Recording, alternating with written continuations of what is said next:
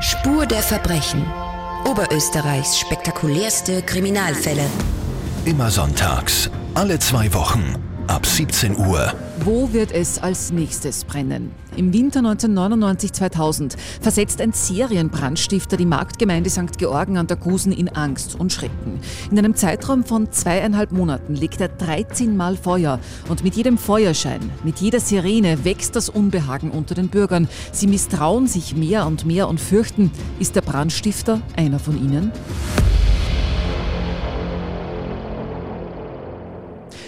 Herzlich willkommen zu einer neuen Folge Spur der Verbrechen. Ich bin Martina Schobesberger, ich bin Reporterin bei Live Radio in Oberösterreich. Ich mache hier Nachrichten und Spezialreportagen, das heißt, wenn wo was passiert, dann fahre ich mit dem Mikro raus, auch bei Verbrechen. Und weil sich im Radio einfach nicht alles spielen lässt, darf ich seit ein paar Monaten hier im Podcast Spur der Verbrechen über die spektakulärsten Kriminalfälle in Oberösterreich sprechen, also über echte Fälle, die wirklich passiert sind. Und ich habe äh, nach der letzten Folge wieder Post bekommen. Sandra hat mir geschrieben, geschrieben an podcast.liferadio.at. Sie schreibt großes Lob für die spannenden Podcasts. Sie hat im Sommer angefangen zu hören, im Garten mit In-Ears unterm Hula Hoop und mittlerweile in der Badewanne. Und die Gäste, die ich einlade, sind klasse schreibt die Sandra. Danke dir vielmals dafür. Stichwort Gäste und das taugt mir ja voll, weil ich eben nicht nur einfach nacherzählen möchte bei diesen Fällen, was eh irgendwann schon mal in einer Zeitung gestanden ist, sondern ich möchte mit Menschen sprechen, die in irgendeiner Form direkt bei diesen Fällen, bei den Ermittlungen dabei waren. Das heißt Spurensicherer, Mordermittler, Staatsanwältinnen, Richter, auch Strafverteidiger, die dann bei den Prozessen dabei sind. Und heute habe ich einen ganz besonderen Studiogast hier in der Live-Radio Podcast Lounge. Bevor wir einsteigen, erst die Werbung. Und da hat meine Bücher-Podcast-Kollegin und Krimi-Autorin Dagmar Hager noch einen Buchbewerbungstipp, der perfekt dazu passt. Hallo Martina und hallo an euch alle. Ja, Krimis und Thriller passen natürlich perfekt zu True Crime und deshalb hier mein Tipp für Weihnachten. Seht ihr es nicht? Von Georg Haderer, erschienen im Heimon Verlag. Da muss seine sympathisch schräge Ermittlerin Philomena Schimmer den Mord an der Wissenschaftlerin Helena Satori und ihrer Familie erklären. Die Satori hat an Nanobots geforscht, also mikroskopisch kleinen Robotern, sich aber kurz vor den Morden komplett zurückgezogen. Seltsam, oder? Also ich finde es großartig, wie der Georg mit unserer Angst vor dem Unsichtbaren spielt und sich fragt, wie weit moderne Forschung gehen darf und auch beleuchtet, wann die Risiken der Technik größer sind als deren gesellschaftlicher Nutzen. Holt euch also oder verschenkt, seht ihr es nicht, von Georg Haderer aus dem Heimon Verlag. Den Krimi gibt's überall im Buchhandel und natürlich auch online und mehr Infos dazu auf der Verlagswebseite www.heimonverlag.at. Das war die Werbung und damit zum heutigen Fall. Im Winter 1999-2000 herrscht in St. Georgen an der Gusen der völlige Ausnahmezustand. Zweieinhalb Monate lang versetzt ein Brandstifter die Menschen in Angst und Schrecken. Es brennt insgesamt 13 Mal. Die Menschen fürchten sich. Es wird ein Sonderkommando gegründet, die Soko Lucifer, und jeder misstraut jedem. Eine schreckliche Zeit. Und äh, mein heutiger Gast hier in der Live-Radio Podcast Lounge war damals bei diesem Fall an vorderster Front dabei. Ich begrüße ganz herzlich den Landespolizeidirektor Oberösterreichs, Andreas Pilsel. Herzlich willkommen. Ja, danke für die Einladung. Grüß Gott. Herr Pilsel, Sie sind seit vielen Jahren ähm, Chef aller Polizistinnen und Polizisten, auch früher noch Gendarmen in Oberösterreich. Wie lange sind Sie da schon an der Spitze? Ich bin 2006 Landespolizeikommandant geworden. Das war der Wachkörper sozusagen. Und mit der großen Reform, wo auch die Behörden zusammengelegt wurden im Jahr 2012, habe ich dann die Ehre übertragen bekommen, quasi dem Ganzen vorzustehen. Und seitdem bin ich Landespolizeidirektor und für rund 4300 Beamtinnen und Beamte zuständig. Mhm. Sie sind, äh, habe ich nachgelesen, mit 19 in die Bundesgendarmerie eingetreten. Wollten Sie immer schon Gendarm oder Polizist werden? Naja, mit, mit dieser Geschichte habe ich einige Assessment Centers bestritten und äh, meistens hat man es mir nicht geglaubt, aber es war so, ich wollte eigentlich seit ich in die Volksschule gegangen bin, schon Gendarm werden. Mein Papa war Gendarm und äh, das war das eigentlich die gesamte schulische Karriere klar, wo ich hin will und äh, habe auch versucht, mit Minimum all die Hürden zu nehmen äh, im schulischen Bereich, um mir alles offen zu halten. Und das ist ganz gut gegangen und Gott sei Dank hat es dann auch geklappt und ich war mit 19 äh, dann in der Gendarmerieschule damals. Mhm. Wie ist das als Sohn von einem Gendarm? Macht man sich da manchmal Sorgen um einen Papa? Ja, das war noch begleitet äh, damit, dass wir eigentlich zwölf Jahre auf direkt über dem Gendarmerieposten gewohnt haben. Das heißt, ich habe dort schon mitgelebt und äh, viele Kollegen haben auch noch äh, die Wohnungen dort gehabt. Insofern auch viele äh, junge äh, Nachbarsbuben, die denselben Traum gelebt haben. Interessanterweise habe es nur ich dann wirklich gemacht. Die anderen haben sich für andere Berufe entschieden. Mhm. Wenn man aufwächst, äh, oberhalb vom Gendarmerieposten, der Papa Gendarm ist, man selber äh, Gendarmpolizist werden will, haben Sie irgendwann einmal irgendwo was Verbotenes gemacht? Ja, immer wieder Kleinigkeiten, ja, aber natürlich äh, sind wir angehalten gewesen, äh, uns an die Regeln besonders zu halten. Und ich kann mich zurückerinnern, dass das in der Pubertät, so mit 16 dann, wirklich schwierig war, tatsächlich immer um 12 Uhr zu Hause sein zu müssen, wo die anderen Freunde halt noch länger in der Disco waren. Aber da hat es wenig Pardon gegeben und im Nachhinein muss man sagen, hat es nicht geschaut. Mhm. Sehr gut, da hat man gleich eine schlechte Nachrede sonst. Genau. Mhm. Äh, damit lassen Sie uns in den heutigen Fall einsteigen. Ähm, zu der Zeit, äh, in der unser heutiger Fall äh, sich abspielt, 1999-2000, waren Sie Bezirksgendarmeriekommandant. Ja, ich bin 1995, damals mit 26 Jahren, mhm. äh, Bezirkskommandant äh, der Gendarmerie im Berg geworden. War übrigens der jüngste Beamte überhaupt im Bezirk. Äh, war aber eine tolle Zeit und äh, daher fällt genau dieser, dieser Brand, diese Serie in meine Zeit als Bezirkskommandant. Mhm. Ein schwieriger Fall, nehme ich an, gleich einmal so. Naja, äh, wir haben sehr viele Großfälle äh, begonnen. Das war früher nicht so üblich. Wir haben mehrere große Sokos gegründet in verschiedene Bereiche. Einmal ging es um Schlepperei, dann um Autoverschiebungen in Richtung Ukraine. Und wie diese Brände begonnen haben, beim ersten, zweiten Brand denkt man ja nicht an eine Serie, ähm, war ich eigentlich aus dem Bezirk weg in den Bezirk Freistadtdienst zugeteilt, um die Soko Eva. Da ist es um die Bekämpfung von äh, ja, Delikten nach dem Verbotsgesetz gegangen, äh, Neonazi-Gruppierung. Also war ich eigentlich gar nicht im Bezirk, mhm. obwohl es in meinem eigenen Bezirk dann zum Brennen begonnen hat. Mhm. Ähm, aber lassen Sie uns von vorn beginnen. Äh, losgegangen ist alles am 31. Oktober 1999. Ein Holzschuppen mitten im Ortszentrum von, von St. Georgen an der Gusen hat da gebrannt. Ähm, wie war das in dieser Nacht? Können Sie sich da noch erinnern, wie das war? Kann ich überhaupt nicht. Ich war zu der Zeit, äh, wie gesagt, in Freistadt und wir waren damit beschäftigt, Hausdurchsuchungen vorzunehmen, äh, mehrere Festnahmen zu machen, Waffen zu beschlagnahmen und da hat es halt gebrannt, ja. so wie es immer wieder brennt. Ich bin darüber informiert worden, aber es war eigentlich äh, noch keine Besonderheit, dass man sagt, da müssen wir jetzt besondere Ermittlungsschwerpunkte setzen. Business as usual, würde ich mal sagen. Mhm. Klar, das ist einmal ein Feuer gewesen. Es hat dann aber wenige Tage später wieder gebrannt. Am 6. November ein Bauernhaus, dann am 13. November wieder ein Bauernhaus. Ab wann hat man denn so ein bisschen das Gefühl gehabt, da stimmt was nicht? Das ist irgendwie kein Zufall mehr. Leichte Vermutung beim zweiten Brand, aber ab dem dritten hat man gewusst, dass man hier offensichtlich einen Serientäter haben wird. Und das bedeutet aber dann, dass man auch äh, das polizeiliche Agieren verändert. Hat ein bisschen gedauert, ähm, bis wir uns quasi sicher waren, beziehungsweise die, der damalige äh, verantwortliche Behördenleiter sich sicher war.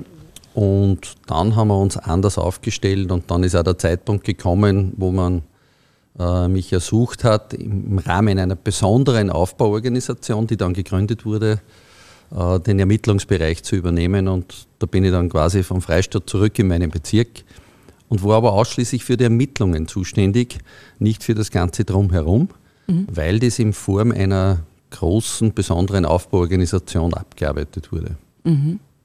Ähm, wenn Sie sagen, nach, nach dem zweiten, dritten Brand, war es aber schon relativ schnell klar, es, es, war Brandstiftung. Also was hat man denn da herausgefunden, warum diese Feuer denn ausgebrochen sind, wo, wo und wie die ähm, übergegriffen haben? Ja, wenn man feststellt, es gibt Brandbeschleuniger beispielsweise, dann ist das ein, ein Hinweis darauf, dass irgendwer zündelt. Ja. Wenn die, die Ursachen festgestellt werden können und wenn es dann in so kleinem Raum äh, zu mehreren Bränden kommt, war das relativ schnell dann klar. Aber es braucht halt eine gewisse Zeit und, und äh, grundsätzlich ist es so, dass ja die Brände je, vom jeweiligen Kollegen aufgenommen werden, der da ist, auch im, im Landeskriminalamt Und erst dann wird das zusammengeführt, wenn erkennbar ist, dass das eine Serie ist. Das hat eben ein bisschen gedauert, um die Erkenntnisse quasi zusammenzutragen und die Ermittlungen völlig auf andere Beine zu stellen. Mhm. Völlig auf andere Beine stellen, eine Aufbauorganisation äh, gründen, wie kann man sich das vorstellen? Ja, da wird dann ein Einsatzleiter bestimmt äh, und dann werden Untereinsatzabschnitte gebildet und da gehört beispielsweise äh, die Observation dazu, da gehört dazu äh, der ganze Verkehrsbereich, da gehört dazu äh, die Sondereinsatzkräfte. Wir haben ja dann auch die Cobra eingesetzt gehabt. Da gehören die Sondereinsatzmittel dazu und da gehören auch die unmittelbaren Ermittlungen dazu und die habe ich geleitet. Dieses Sonderkommando ist dann auch gegründet worden mit einem ganz besonderen Namen? Naja, Lucifer ist irgendwie naheliegend. Äh, man versucht bei Sokos immer wieder irgendeinen Anknüpfungspunkt zu finden man hätte das auch irgendwie nennen können. Also mhm. die, die Soko zuvor hat Soko Eva geheißen. Also alles ist möglich, da gibt es keine Vorschriften dafür. Wer ist auf den Namen gekommen? Das weiß ich heute nicht mehr. Das ist zu lange aus, ehrlich ja, gesagt. Ist klar. Aber Sie haben gesagt, natürlich ähm, Observation, die Cobra ist mit eingebunden. Wie kann man sich das tatsächlich im Ort in St. Georgen an der Gusen vorstellen? Das ist ja jetzt nicht so ein riesiger Ort, das ist eine Marktgemeinde, ja. Aber wie, wie läuft es dann vor Ort tatsächlich ab?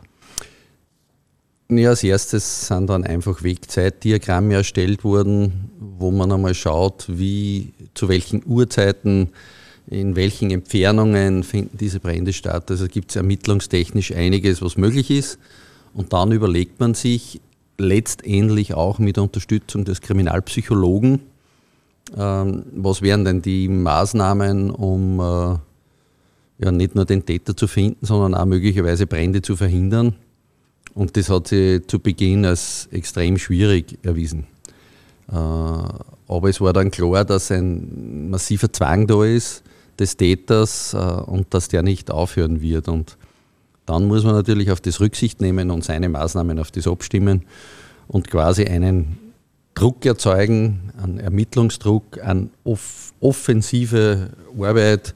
Äh, es hat, glaube ich, wenn einer mit 30 km/h durch, durch St. Georgen gefahren ist, haben die Radarboxen geblitzt.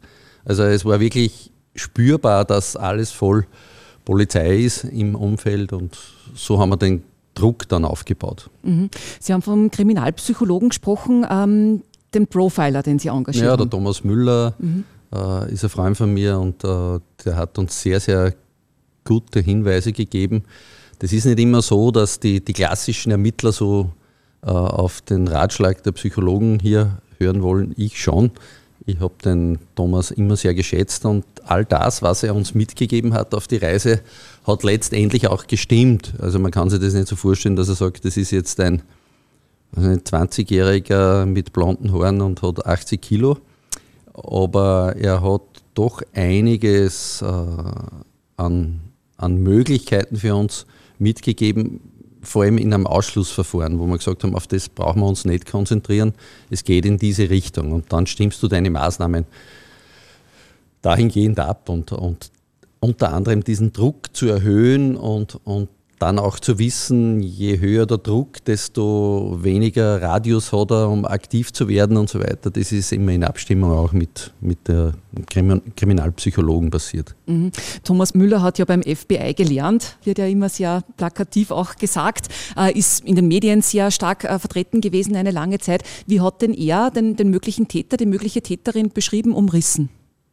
Also ich, ich will jetzt nicht zu sehr ins Detail gehen, aber vom Alter her war er sogar so weit, dass er gesagt hat, von zwölf aufwärts, mhm. äh, aber sehr jung.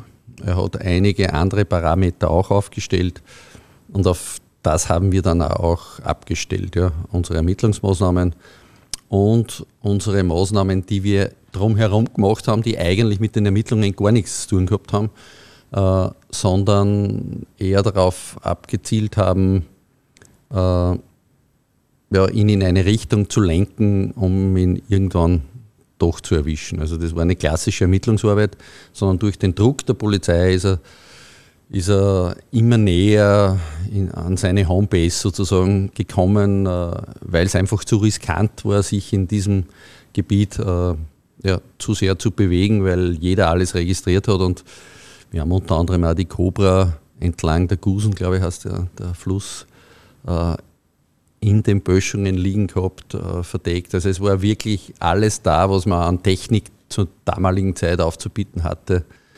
Eigentlich riesig und hat auch dazu geführt, dass wir quasi vom Minister selbst nach Wien zitiert worden sind, mehrfach weil das auch medial so eine Präsenz gehabt hat. Mhm.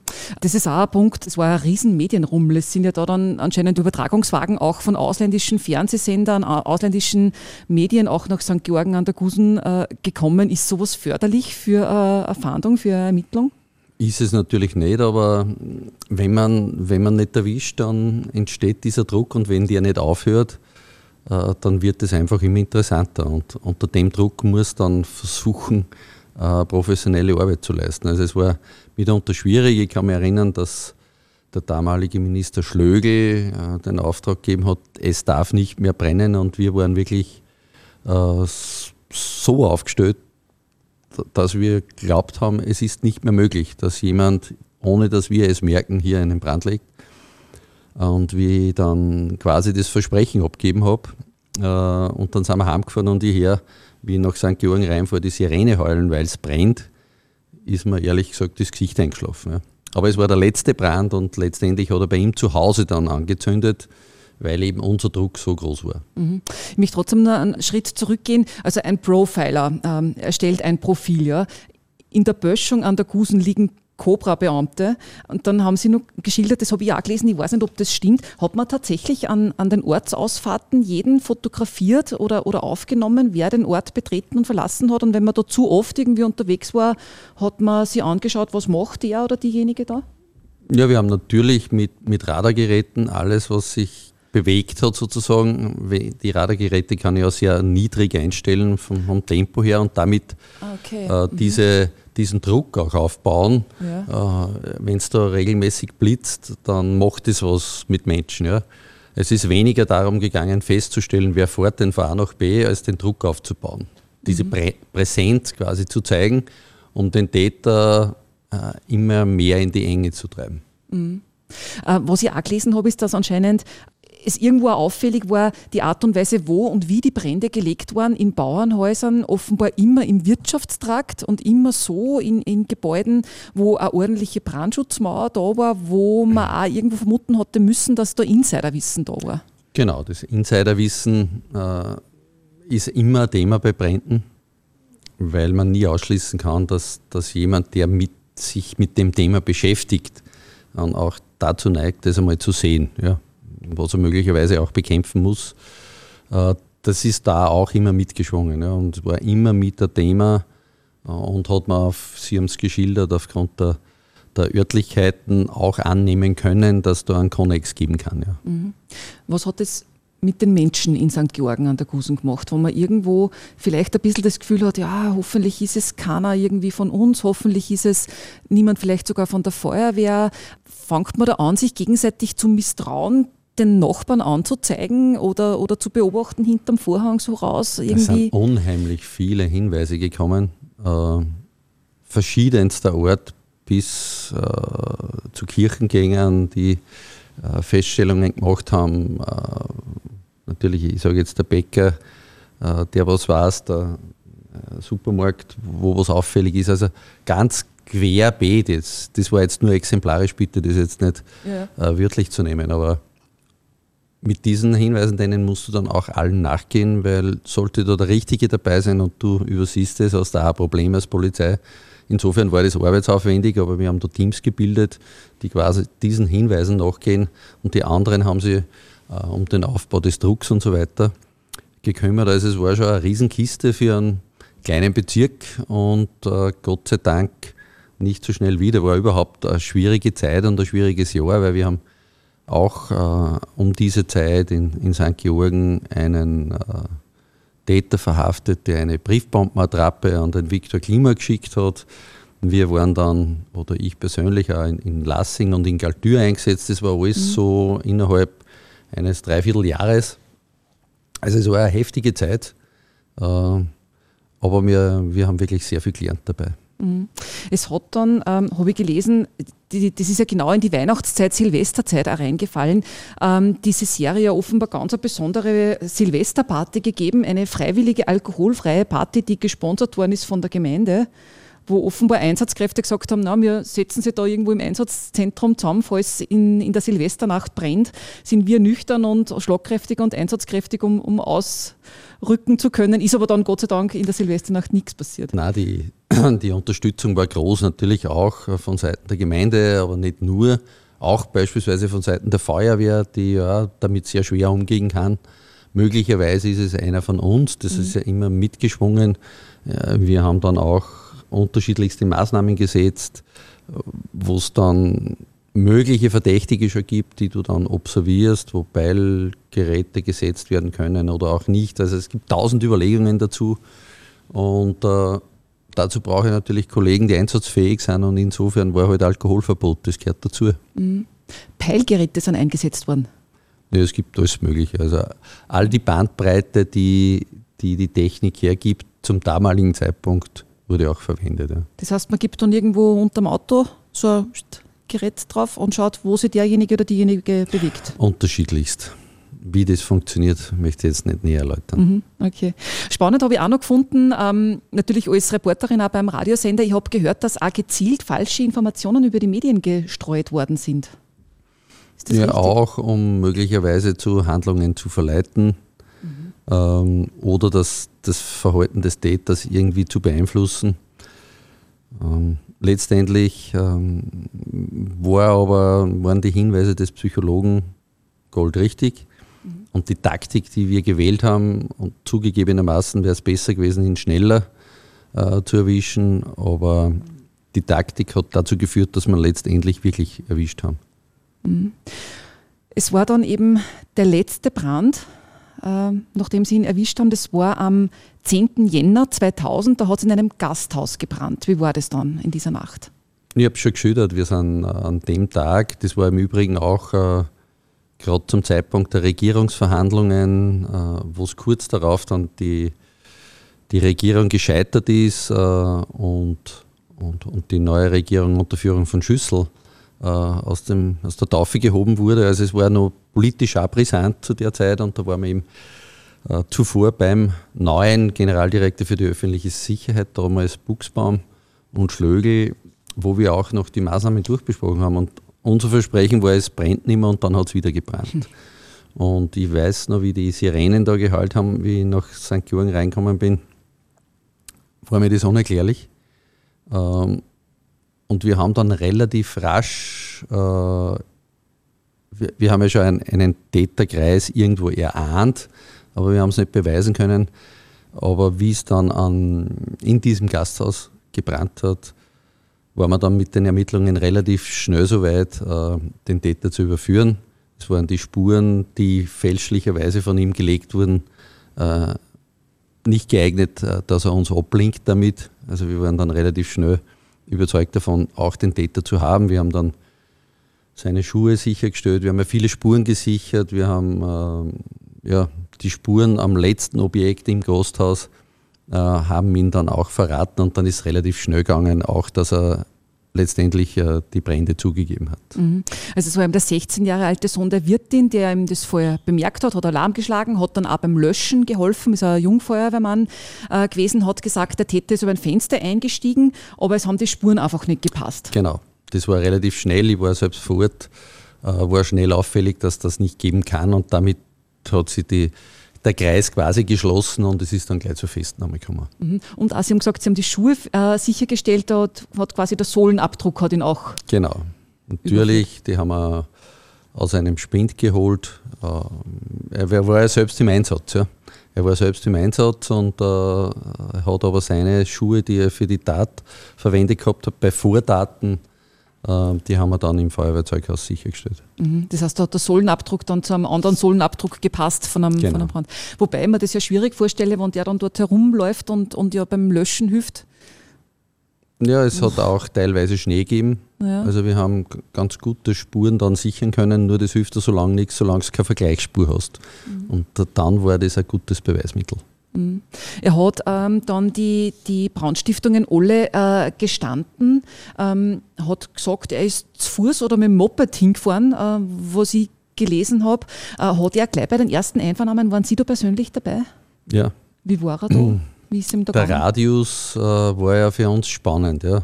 Letztendlich auch mit den Äußerungen vom Kriminalpsychologen, äh, nämlich dass das ein sehr niedriges Alter auch sein kann, bis hin zu einem größeren Kind. Ähm, und das Moped hat es dann eigentlich plausibel gemacht, dass das ausgeht von den Zeiten und so weiter, Wegzeit. Ja, aber er war halt fasziniert vom, vom Thema und er wollte es einfach brennen sehen. Okay. Ist es nicht so sehr darum gegangen, dann als Held dazustehen oder so irgendwas?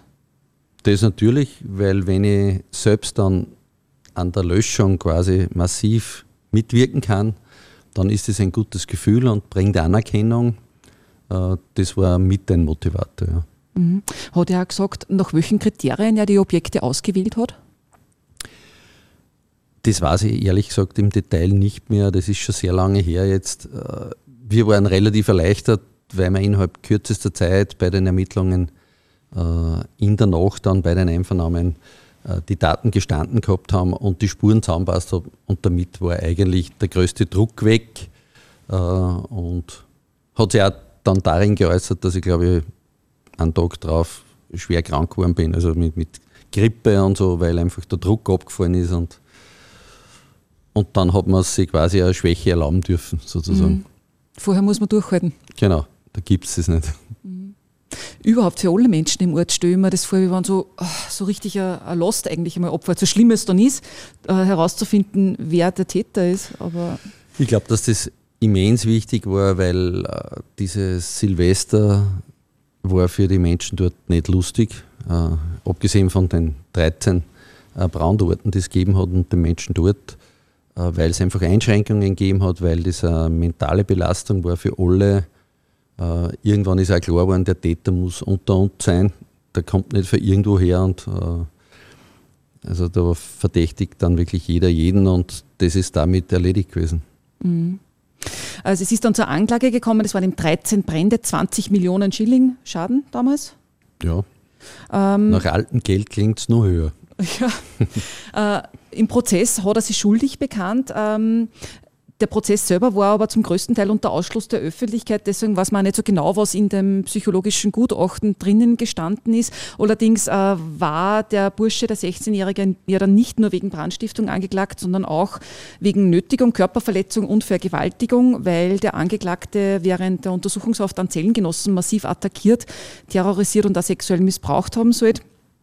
Also der 17-Jährige hat angegeben, offenbar im Prozess, dass es ihm darum gegangen ist, den Mithäftling zu demütigen. Also das ist dann irgendwie alles noch dazugekommen. Dazu will ich jetzt zu den Motiven will ich nichts sagen. Sie haben sie äh, jetzt analysiert. Es hat die Anklage so gelautet und so wird es wohl gewesen sein. Genau. Und es hat dann eben des Urteils gegeben, mildern ist berechnet worden, ähm, frühere Unbescholtenheit und dass er eben das Geständnis abgelegt hat. Ähm, ist es eingeschränkt zurechnungsfähig eingestuft worden, weil es wurde ihm eine geistige und seelische höhergradige Abnormität attestiert. Das hat dann bedeutet, das Urteil vier Jahre unbedingte Haft unter Einweisung in eine Anstalt für abnorme Rechtsbrecher. Ähm, waren Sie beim Prozess äh, auch irgendwie noch dabei oder verfolgt man das dann nur, wann das Ganze dann schon bei der, beim, beim Gericht liegt? Relativ wenig, immer nur dann, wenn es Ladungen gibt. Also jetzt aus Interesse dorthin zu fahren, das macht man als Ermittler nicht. Oh, nicht? Unsere Arbeit endet immer dann, wenn wir unsere Berichte verfasst haben an die Staatsanwaltschaft, dann ist das Arbeit der Staatsanwaltschaft. Ähm, Das ist auch wichtig, weil man irgendwann abschließen muss. Man kann sich nicht äh, ständig in irgendwelchen Dingen verhaften. Die Prozesse dauern oft sehr lange. Und in vielen Bereichen äh, legen wir auch Anzeigen, die letztendlich nicht zu einer Verurteilung führen, die nicht einmal zu einer Anklage führen. Und trotzdem müssen wir es machen. Also da bin ich sehr pragmatisch. Das ist unser Job, das liefern wir. Und dann ist die nächste Instanz sozusagen am Zug sehr oft die Staatsanwaltschaft und die Gerichte.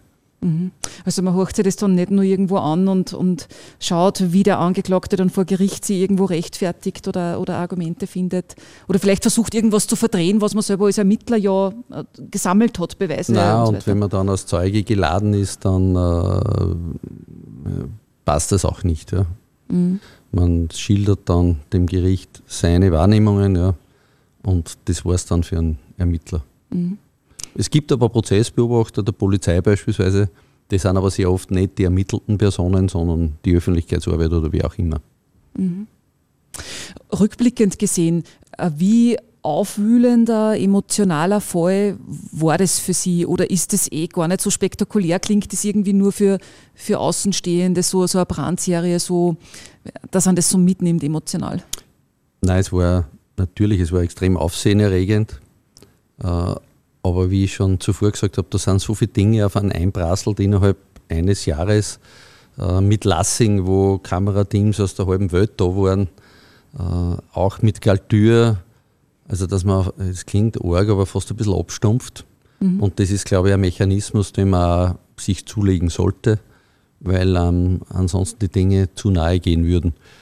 Dort war es auch noch quasi im Anschluss an die große rechtsradikalen Amtshandlung äh, einfach körperlich dann einmal äh, das Ende der Fahnenstange sozusagen erreicht. Das habe ich dann nicht gespürt.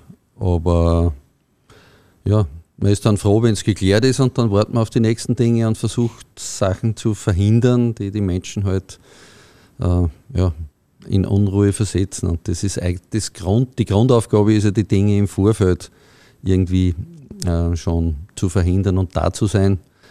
Ermitteln ist erst dann, ja, wenn es halt äh, die Prävention nicht ausgereicht hat. Mhm. Aber der Druck war natürlich auch enorm, wie Sie gesagt haben, wenn der Minister sagt, äh, es darf nicht mehr brennen. Ja, es war alles in allem dann äh, kurz drauf war der Minister, mit dem du vorher gesprochen hast, nicht mehr dein Minister. Ich bin dann als, als Leitender der Einsatzeinheit bei der Angelobung der neuen Regierung gestanden. Und du siehst dann deinen Minister oder den Kanzler beim Gegenüber, bei den Demonstranten wo dann Pflastersteine fliegen und so weiter. Also es ist immer spannend gewesen in der Zeit und es hat eigentlich nicht aufgehört, bis heute spannend. Mhm. Vielen Dank, dass Sie sich die Zeit genommen haben, auf diesen Fall mit uns zurückzuschauen. Landespolizeidirektor Andreas Pilschel, danke für den Besuch im Studio. Sehr gerne.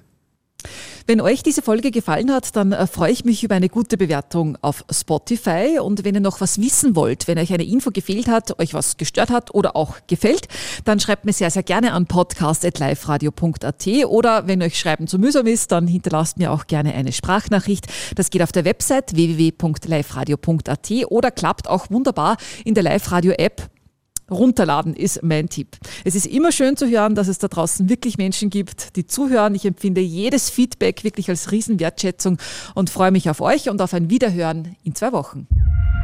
Spur der Verbrechen. Oberösterreichs spektakulärste Kriminalfälle. Immer sonntags, alle zwei Wochen, ab 17 Uhr